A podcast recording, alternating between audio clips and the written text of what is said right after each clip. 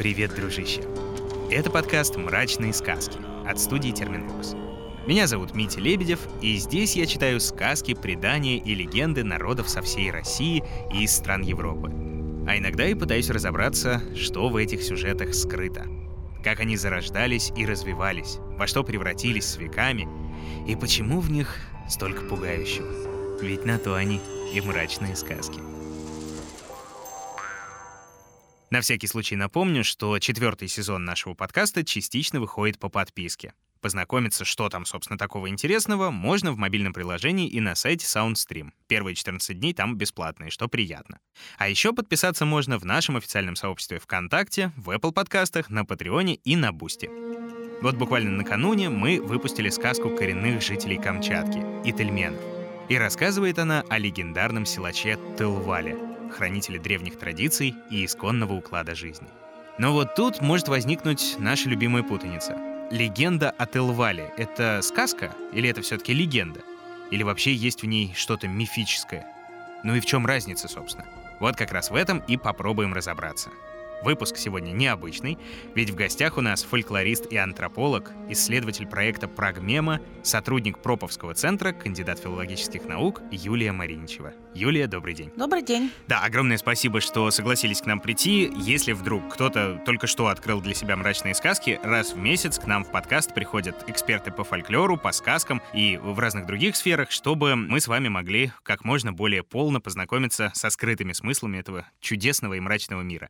Юлия, давайте тогда с самого начала разберемся с терминами. Вот что такое сказка, настоящая народная фольклорная сказка? Ну, как ни странно, при том, что все со сказками знакомы с детства, то в отношении определения сказки есть очень много вопросов, потому что, безусловно, есть академическое определение сказки, и не одно, и уважаемые предшественники-фольклористы сводили это определение к тому, что сказка — это вот такой рассказ, обязательно устный, да, а дальше, что, собственно говоря, он делает, да, бытует с целью развлечения, как правило, адресован детской аудитории, и иногда фольклористы еще добавляли, что имеет собой такую ну, функцию вот, развлекательную и поучительную. Но тот же Владимир Яковлевич Проб, который действительно является таким великим сказковедом, который дал не только определение сказки, но и попытался разобраться с разными сказочными жанрами. Кстати, настаивал на том, что мы не можем говорить о сказке вообще, каждый сказочный вид является самостоятельным жанром. Да? То есть если у нас есть сказки о животных, то это одно, если у нас есть волшебные сказки, это другое. Но Владимир Яковлевич Проб сказки сам не записывал. То есть в экспедицию он практически не ездил, а потому он не наблюдал сказку в ее жизни, да, в ее исполнении. Между тем, опять же, да, мы все знаем, что для фольклора очень важна категория исполнения поскольку фольклор исполняется кем-то когда-то в каких-то ситуациях. И в этом смысле может быть текст страшный, а может быть то, как сказка рассказывается, быть страшным. Они могут совпасть, а могут и не совпасть. Поэтому я думаю, что в отношении определения сказки мы должны учитывать все-таки еще и фактор того, что это живой организм, прошу прощения, может быть, за такое пресловутое, я бы сказала, выражение, но тем не менее это так. А можно ли вот сказать, что где-то, по крайней мере, встречал такое определение, что народную сказку в первую очередь характеризуют такие три кита. Устность, э, вот то, о чем вы сказали, да, что это не записанная история и рассказываемая. При всем при этом это коллективная и анонимная история, то есть у нее нет автора и рассказывают ее всем народам, можно сказать. Ну, в принципе, вы продолжаете, скажем так, академическую традицию понимания не только сказки, но фольклора. Это так, да, если, опять же, мы с вами будем давать общее определение фольклору, безусловно, это устное, в отличие от литературы, творчества, творчество, опять же, да, и коллективное, в смысле, безавторское, я имею в виду, что у литературного произведения есть автор, у фольклорного произведения автор некий народ, да, вот пресловутое слово народ. Но ведь понимаете, какая ситуация? Что мы понимаем под, скажем так, письменностью да, в отношении сказки? Здесь мы можем говорить еще об одной такой проблеме. Ну, смотрите, вы фольклорист, да, вы приезжаете в экспедицию, идете к какой-нибудь бабушке, на ваше счастье бабушка, например, очень-очень в летах, да, и она рассказывает вам такую красивую волшебную сказку. И вы абсолютно счастлив в этот момент. Вот вы записали аутентичную сказку. Вот тебе бабушка, вот тебе деревня. Возраст тут тоже, знаете, играет такую роль. Это да. А потом вы спросили у бабушки, откуда, собственно, она, говоря, знает эту сказку, надеясь услышать, что, например, она знает ее от своей там бабушки, да, и тогда вообще бинго, да, все случилось. Она вдруг говорит, что из школьного учебника. Хм. Или, например, из детского сборника, сказки из которого она зачитывала своим там внукам-правнукам. Да, и у вас вроде как все хорошо, до этого момента. А теперь вот сомнения по поводу уже аутентичности, если мы про это говорим. Да. Мы знаем, что сюжетами многих сказок были, например, лубочные картинки XVII века. Источник не так важен, но если она мастерски рассказывает ее, и вам страшно, и вы испытываете некие эмоции, испытываете какие-то переживания, то с этой точки зрения, ну, какая разница? В общем, в конце концов, у нас есть сказки Пушкина, да, они записаны от Арины Родионовны, да, но такой вопрос. Вот это, кстати, история, когда устный носитель фольклора может затеряться где-нибудь, но все еще есть изобразительный памятник. Ну вот как те же лубочные картинки или даже если древнее брать сюжетные росписи на амфорах, рунические камни, да даже наскальная живопись. Все это очень неплохо иллюстрирует одну вещь как бы ни был прекрасен рассказ, и как бы прекрасно он не отзывался в воображении, а все же сюжет нуждается в ну, если так можно сказать, дополнительных материалов. Думаю, поэтому каждый с детства любит читать книжки именно с картинками. Баба Яга или Кощей. Вот какие они? Иллюстрации очень помогают, причем по-разному. Либо Баба Яга нарисована такой, как ты себе ее представляешь, либо совсем наоборот. И тогда ты уже достраиваешь этот образ на основе того, что предложил тебе художник. Ну а в лучшем случае ты можешь самостоятельно стать таким мастером и запечатлеть добрую лесную бабушку или, наоборот, страшную ведьму-людоедку такой, какой ее видишь ты. Очень многих, правда, на этом моменте останавливает страх. Я же не умею рисовать. А к нему присоединяются и другие всякие страхи, что ничего не получится, что имеющихся навыков недостаточно, что учиться уже поздно, что кому это вообще нужно. Но возможности есть. Например, минутка рекламы. Наши большие друзья из школы дизайна Contented, кстати, самой крупной школы дизайна по версии Smart Ranking, советуют приглядеться к творческому курсу «Графический дизайнер с нуля до про». Изучаемая на нем специальность хороша тем, что это та самая база, с которой легко и начать путь в дизайне, и продолжить совершенствовать уже имеющиеся навыки. За курс продолжительностью в 20 месяцев новички или опытные любители смогут научиться работать и в 2D, и в 3D, разобраться в тонкостях и освоить набор необходимых инструментов, а еще, что немаловажно, обзавестись полноценной профессией. Потому что сегодня графический дизайнер востребован почти во всех сферах. От маркетинга и IT до масс-медиа, кино и искусства. И интерес со стороны работодателей только растет. К тому же средний заработок даже начинающего графического дизайнера может составить около 70 тысяч. И это за проект. Да и возможности крайне вкусные, ведь работать можно из любой точки мира, фрилансить или совмещать с основной занятостью. Ну и главное, заниматься тем, что по-настоящему интересно.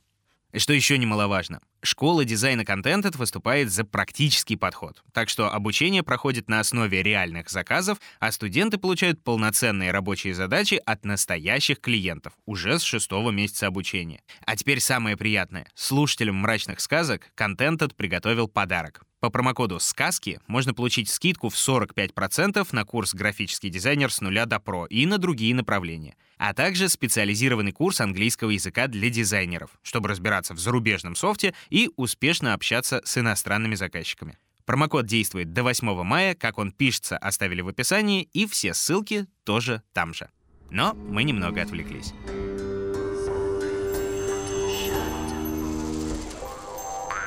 То есть, получается, еще раз, для сказки важен не только сам факт существования и сюжет, но и процесс воспроизведения. Или первое без второго в теории может существовать. Нам очень важно, и может быть в первую очередь важно сейчас исполнение сказки, поскольку она дает некий другой выход на понимание сказочного жанра и дает некие другие понимания вообще сказочного канона сказка является собой величину большую, чем сюжет. Например, вопрос границ сказок. Когда сказка начинается? Ну, то есть, опять же, мы представляем с вами гипотетическую ситуацию, когда вы приходите все к той же бабушке, и она говорит, садись, внучок или там сынок, сейчас я начну. И начинает эту сказку с красивого зачина.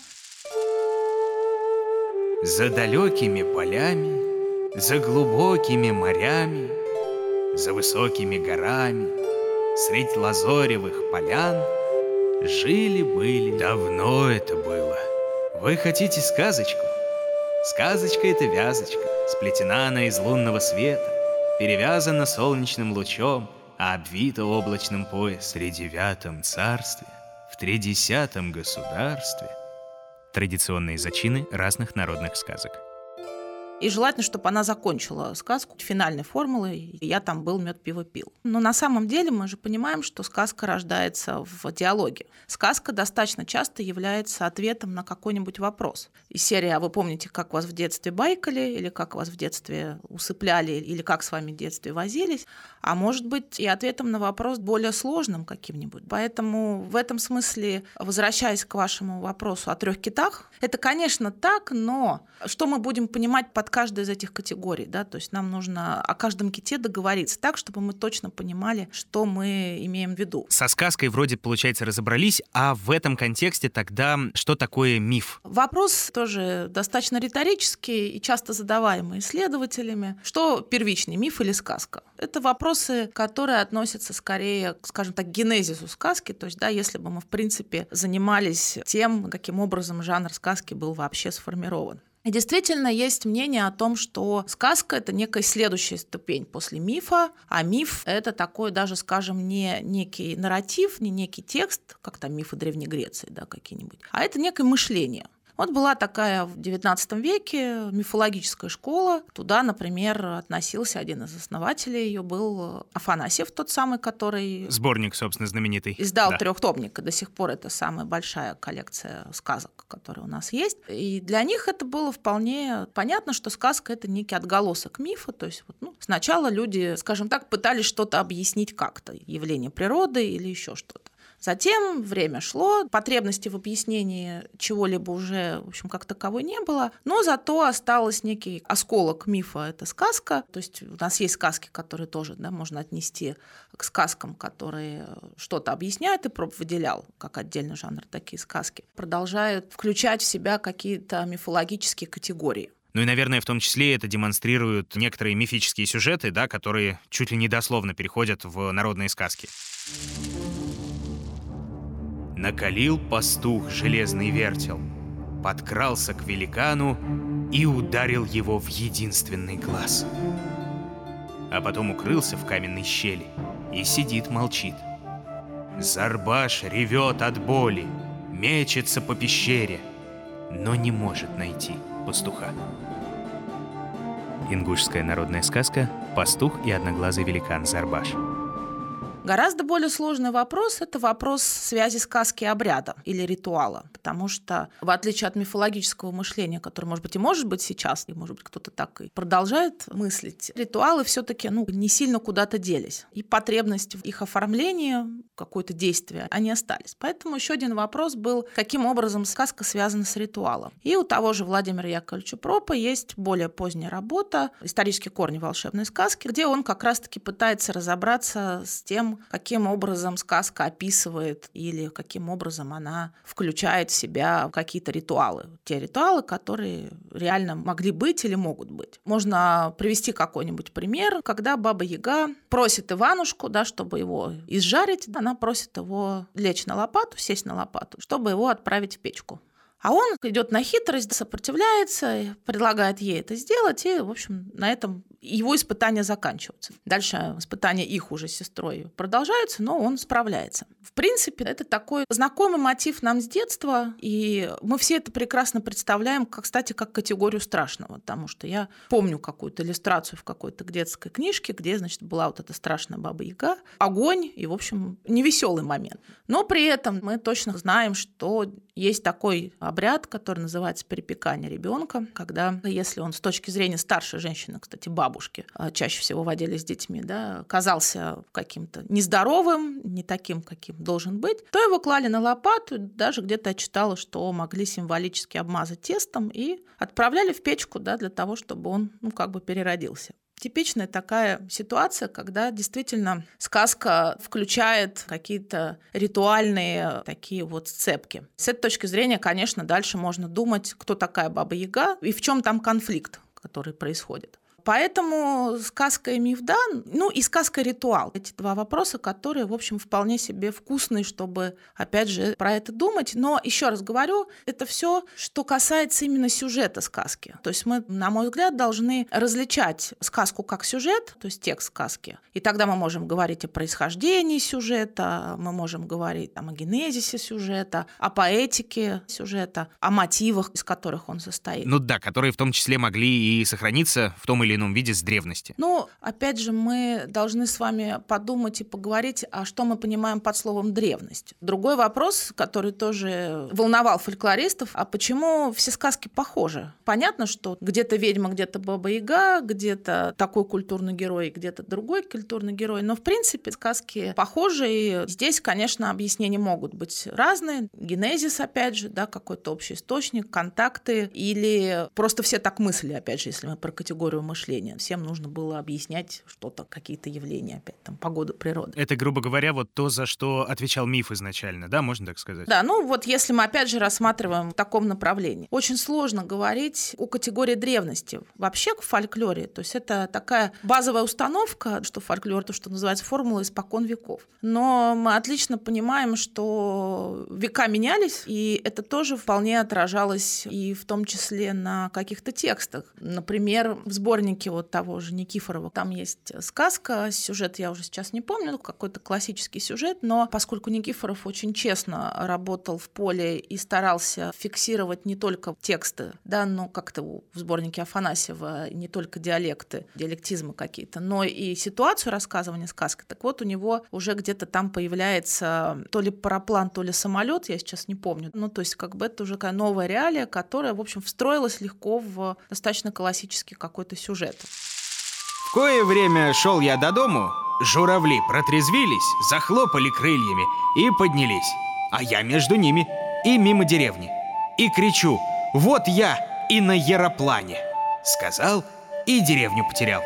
Сказка «Быль» по сборнику «Северно-русские сказки» в записях Александра Исаковича Никифорова. Поэтому сказки, безусловно, менялись и меняются, и, безусловно, они при этом не перестают быть сказками. Вот это очень важно. Конечно, фольклор меняется, да, и менялся, и меняется, и будет меняться, и сказка не исключение. Вот, кстати, об этом как раз. Даже если мы видим перед собой текст, который явно хотя бы не говорит о том, что здесь какие-то анахронизмы, как раз вот как вы сказали, параплан, дельтаплан, если они похожи на то, как они могли звучать, мы же прекрасно понимаем, что, скорее всего, в оригинале оригинальном виде они до современности не дошли и в любом случае как-то преобразились. Но вот может ли э, современная наука, например, предположить, как могли сказки в теории выглядеть изначально или хотя бы там во времена возможного генезиса? Трудно сказать, Понимаете, потому что мы же не знаем, что является исходной точкой. Мы не знаем, что такое некий прототип. Можем примерно представить, да, но по большому счету мы не можем сказать, кто первый раз рассказал и когда сказку. Вот да. Да, по-хорошему, как это делала, например, финская школа фольклористики в десятых годах 20 века, да, вот они пытались каталогизировать все существующие сказки, и в том числе находить первоначальный вариант по каким-то своим определенным параметрам, которые они выделяли.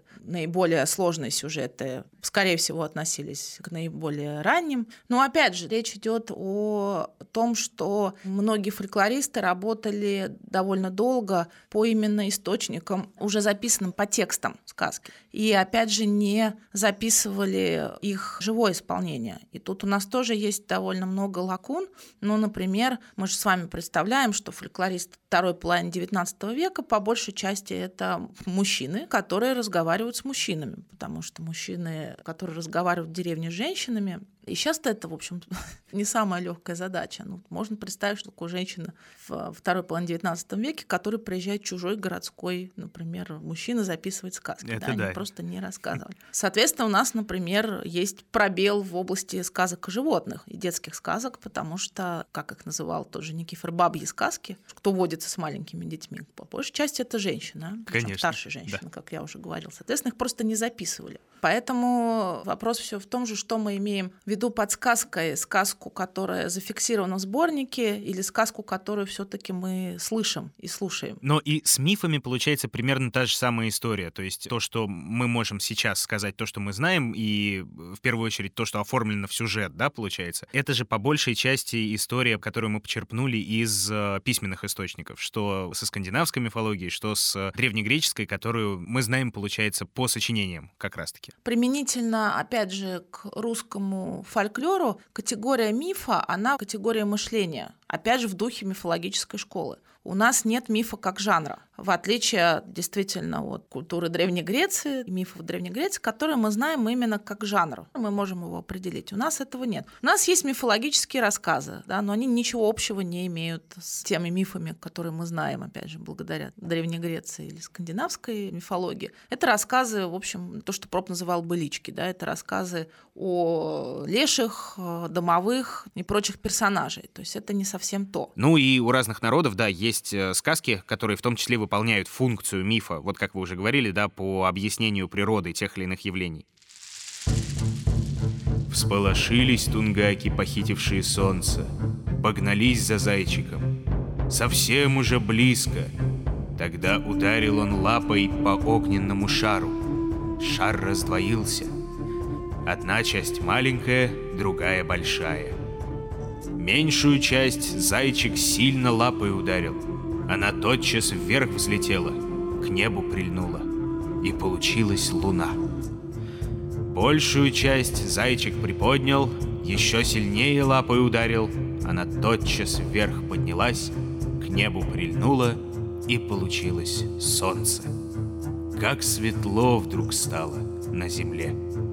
Сказка инуитов о происхождении светил. Можем ли мы говорить, что э, мифы повлияли каким-то образом на сказку, уж тем более каким образом? Это довольно сложная задача, потому что мы точно не видим никаких древнегреческих героев, по крайней мере, в русских сказках, конечно, мы не можем говорить о таком прямом влиянии. На всякий случай уточню, может это быть связано с тем, что вот то, что у нас как раз нет жанра мифа, можно ли здесь говорить о том, что миф у нас, грубо говоря, исчез где-то вот с крещением Руси, например, с э, низвершением идолов и так далее? Ну, это это опять самая такая вот школьная, скажем так, да, Извините, гипотеза, да. что, конечно, все поменялось, как только Русь крестили, вот немедленно. И причем как-то быстро все очень поменялось. Я думаю, что, во-первых, все менялось не так быстро, как это нам представлялось. Это вопрос, конечно, к историкам, но у меня большие сомнения по поводу того, что вот до 988 года были все язычники, плясали, восхваляли Перуна, потом хоп, и все стали, не знаю, сказки рассказывать. все таки я думаю, что не такая была последовательность, и поэтому трудно сказать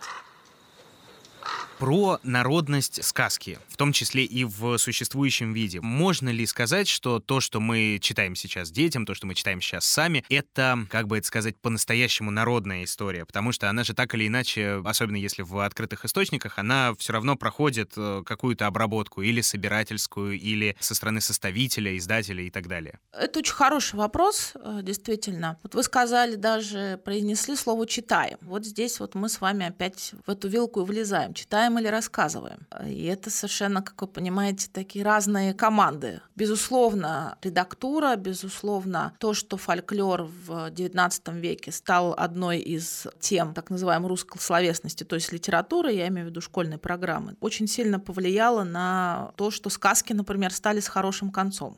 Потому что знаем, что если взять какой-нибудь аутентичный сборник сказок, я имею в виду тот сборник, который в меньшей степени подвержен был редактуре. Их немного на самом деле, и мы же с вами понимаем, что редактура, она изначально происходит. Если вы, опять же, фольклорист, который записываете, вы в какой-то момент нажимаете кнопку диктофона, или доставали ручку или перо раньше, да, и начинали фиксировать. И в какой-то момент заканчивали, да, то есть вы уже вносили свою лепту в, собственно, процесс записи, да, затем вы отбирали, ну и дальше все последователи, редакторы, ну и так далее, и так далее, издатели. Соответственно, в какой-то момент появилась установка на то, что сказки должны быть добрыми, добро побеждает зло. Ну, на самом деле, литературу, да, те сказочные сборники детские, которые мы имеем сейчас в качестве предложений, прочтения детям, опять же, они именно с этой установкой так и живут. Между тем, если мы возьмем какой-нибудь более-менее аутентичный сборник, то мы увидим, что большая часть сказок, ну если не больше, то половина заканчивается плохо. Очень детскую сказку, которая называется «Кот, лиса и петух». Помните? «Петушок-петушок, золотой гребешок». Да, да лиса ворует несколько раз петушка, да, вот в самом таком угу. общем виде. И кот или дрозд, там разные могут быть персонажи, потом спасают петушка, и живут они хорошо. Но когда я занималась сказками о животных, я занималась долго и собрала все эти окончания. Так вот, выясняется, что там все не так просто, потому что когда кот идет спасать петушка, и тут нам сказку обрывает, он делает следующее. Он подходит к норе лисы, а у лисы вообще-то дети. Там разные имена детей. Чучелка-палачелка, там все очень интересно. Так вот, он не просто спасает петуха, он играет на гусельках и по одному выманивает лисят и убивает их, а в конце саму лису.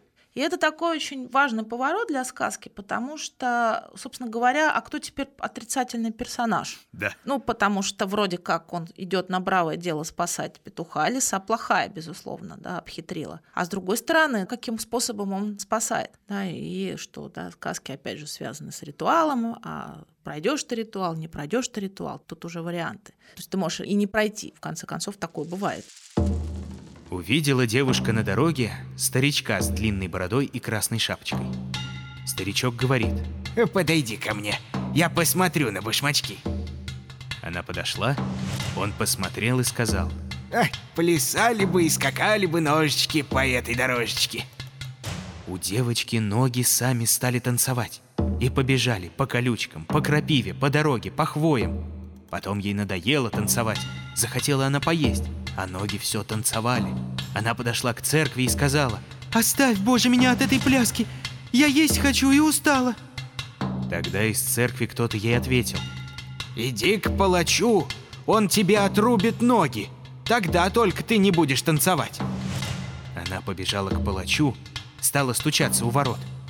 Палач вышел и ответил, «Кто так поздно в час стучится? Мой топор уже шевелится!» — говорит девочка. Отруби мне ноги!» Он отрубил ей походилом ноги и сделал ей костыли. Дошла она до церкви, тут и умерла. Сказка «Заклятые башмачки» по сборнику «Северно-русские сказки» в записях Александра Исаковича Никифорова. То, что предлагается читать нам, это вот такой литературный, я бы сказала, жанр, все таки не сильно близок к народной сказке, да, потому что, ну, как я всегда говорю, когда меня спрашивают, как вот там читать, попробуйте прочитать и рассказать. И вы увидите, что пересказать сказку невозможно, ее можно только рассказать. Это значит не просто близко к тексту что-то рассказать подробно, а этот попробовать персонифицировать персонажей, я имею в виду наделить их голосом. В филологии говорят, применить экстралингвистические приемы, да, то есть оформить сказку именно в некий рассказ. И это гораздо интереснее, чем читать. И это совсем другое воздействие. Поэтому действительно очень интересно наблюдать, как сказки именно рассказываются. В идеале это ситуация, когда, например, нам удавалось записывать, как сказку рассказывает бабушка своим внукам. То есть не нам, фольклористам, это тоже разные ситуации, а, например, вдруг присутствующим во время интервью внукам. Это совершенно разные подачи, скажем так. Бывает, что одного и того же материала, сюжета. Замечательно. И, получается, приближаясь немного к концу, хотел вас спросить, в современности есть ли народные сказки? Или они все таки остались там, когда их рассказывали, когда их еще не записывали и не обрабатывали? Конечно, есть. И более того, если убрать такую исследовательскую надменность, в смысле того, что я хочу записать классические гуси-лебеди, условно говоря, и немножко посмотреть, а что предлагают люди в качестве сказки, мы тут увидим огромное разнообразие. Точно так же, например, как с колыбельными. На самом деле далеко не все в современном мире усыпляют своих детей под баю-баюшки-баю. А, например, под Высоцкого. С точки зрения текста это не совсем колыбельное, ну, как нам кажется. С точки зрения того, какую функцию выполняет этот текст, а чем, собственно, отличается. В отношении сказок то же самое. С точки зрения установки на некую каноничность, на некую общепринятую, скажем так, э, схему. Сказка про, не знаю, про лампу и батарею, ну, наверное, это будет что-то нью, да, что-то совсем не каноничное. С точки зрения того, что если бы здесь был ребенок, которому было понятнее, что батарея это батарея, а не печка, потому что еще важный вопрос, а насколько вы готовы объяснить или для начала понять, а что, собственно говоря, за предметный мир в сказке? То есть какие конфликты там описываются, если мы берем сказку традиционную, да, то есть деревенскую. И понятно, что те реалии, которые наблюдает деревенский ребенок, они отличаются от тех реалий, которые наблюдает ребенок городской. Соответственно, что ближе. Но и те, и те нуждаются в сказках. Поэтому иллюстрации, конечно, возможно, спасают, но мы тоже знаем, что иллюстрации достаточно часто искажают понимание предмета, да, то есть уводят несколько в сторону. Поэтому, конечно, существуют и создаются, и, в общем, есть. А можно к этому жанру отнести, например, те же городские легенды, которые сейчас, по крайней мере, плодятся, или там интернет-фольклор? Объект номер SCP-173. Класс объекта Евклид. Описание. Привезен в зону 19 в 1993. Происхождение все еще неизвестно. Изготовлен из бетона и арматуры со следами аэрозольной краски марки Крилон. SCP-173 одушевлен и крайне враждебен. Объект не может двигаться в то время, когда находится в пределах прямой видимости. При работе с SCP-173 никогда не должен быть нарушен зрительный контакт. Персонал, предназначенный для входа в контейнер, проинструктирован предупреждать друг друга перед тем, как моргнуть. Объект, как сообщается, нападает, ломая шею у основания черепа или с помощью удушения. Выдержка из сборника текстов, посвященных фонду SCP. Типичный пример интернет-фольклора и группового анонимного веб-творчества. Я все-таки думаю, что это немножко разные жанры. С точки зрения разного, потому что на самом деле тот же самый Владимир Яковлевич Проб говорил о том, что главное отличие сказок — это то, что они ориентированы на вымысел. Угу. То есть, в принципе, мы изначально с вами как бы не верим. Это тоже такая установка с вопросом, потому что я, конечно, могу не верить, но если мне моя бабушка тут же рассказывает, что вот печка, и на печке кто-то там сидел, и сейчас придет медведь на липовой ноге, и тут же изобразить, то тут уже вопрос вообще как бы могу аж не верить, но это здесь и сейчас. Все-таки жанры, которые как раз-таки легенды, те самые мифологические персонажи, тот же самый Проб относил к жанрам. Изначально у них есть установка на то, что в них верят. И, конечно, опять же, это очень сильно влияет, ну не конкретно это вообще, да, что это все-таки разные по исполнению жанры. Поэтому я не стала бы легенды относить в строго смысле к сказкам. У них может быть источник, не знаю, какую-нибудь компьютерную игру современную взять, да, и мы можем так пересказать эту игру, что получится, что это сказка про страшное, а может придумать про какого-нибудь персонажа, и тогда это будет другой какой-то жанр, да, та же самая легенда. Но все-таки сказка предполагает очень сильный уровень вот этого перформанса, о том, о чем я говорила, то есть очень большую установку на исполнение. То, что как раз с переносом на письменность э, теряется полностью практически. Не на письменность, а на фиксацию. Да. Может быть, об этом и надо было вначале сказать, да, что все-таки, когда мы говорим о письменности в отношении фольклора, мы имеем в виду в первую очередь фиксацию, потому что сказки записывали в прямом смысле записывали. Потом уже появились там фонографы там, и так далее, и так далее, диктофоны. Но, конечно, вопрос, опять же, откуда мы начинаем записывать. Опять же, наши интервью и наши наблюдения, мои наблюдения дают понимание того, что границы-то вот они очень сильно раздвигаются. Да, не с жили-были начинается сказочная речь. Она может быть началом гораздо раньше. Крайне любопытно. Юлия, спасибо вам огромное. Есть теперь э, примерное хотя бы понимание, да, как связаны между собой эти роскошные совершенно фольклорные жанры и надежда на светлое будущее, что это будет развиваться и дальше, и появляться все новые и новые ответвления. Спасибо вам огромное, это было Спасибо. очень интересно. Да. Спасибо вам. До свидания. Всего хорошего. До свидания. До свидания. Напомню, что в гостях у нас сегодня была фольклорист и антрополог Юлия Мариничева. Ну, а это был подкаст «Мрачные сказки». Новые эпизоды будут ждать тебя под подпиской в мобильном приложении на сайте SoundStream с бесплатным пробным периодом, в Apple подкастах, ВКонтакте, на Патреоне и на Бусти. А со всеми при всеми любителями мрачных сказок встретимся через пару недель в следующем открытом выпуске с гостем на всех подкаст-площадках. В комментариях, дружище, обязательно пиши, что тебе понравилось в этом эпизоде больше всего, о чем бы еще хотелось послушать и кого услышать. Ну а на сегодня все, дружище. Все. Задавал интересные вопросы Дмитрий Лебедев. Собирала их в звуки и украшала Ольга Лапина. Рисовала картинки и превращала в анимацию Елизавета Семенова. Отражала настроение наших волшебных персонажей музыка Полины Бирюковой. Помогала с записями и текстами Юлия Цигулева. Уговаривал прийти к нам в гости Глеб Фадеев. А продюсировали все получившееся Дмитрий Лебедев и Кристина Крыжановская.